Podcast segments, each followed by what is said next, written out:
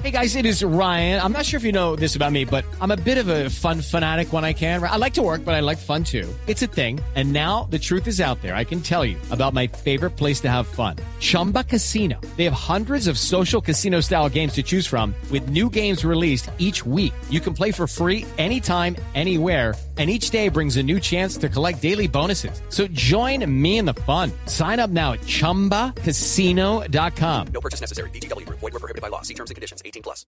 3 de la tarde, 31 minutos. Avanza a esta hora la reunión entre el presidente Juan Manuel Santos con sus ministros de Hacienda y Trabajo para fijar el porcentaje de incremento del salario mínimo. El mandatario busca un equilibrio entre el 6% que piden las centrales obreras y el 3.5% que proponen los empresarios.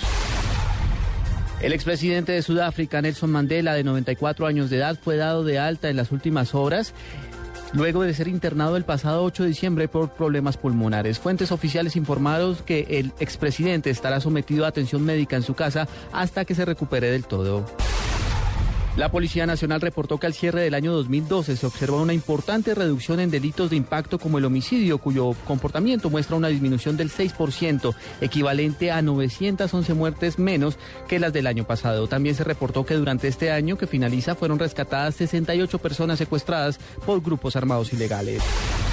La oposición venezolana reclamó a las autoridades de ese país sobre las informaciones oficiales sobre el estado de salud del jefe de Estado, Hugo Chávez, argumentando que estas no son claras, al tiempo que reiteró la necesidad de que se integre una junta de médicos para verificar si el presidente está en condiciones para asumir un nuevo mandato. Tres de la tarde, 32 minutos.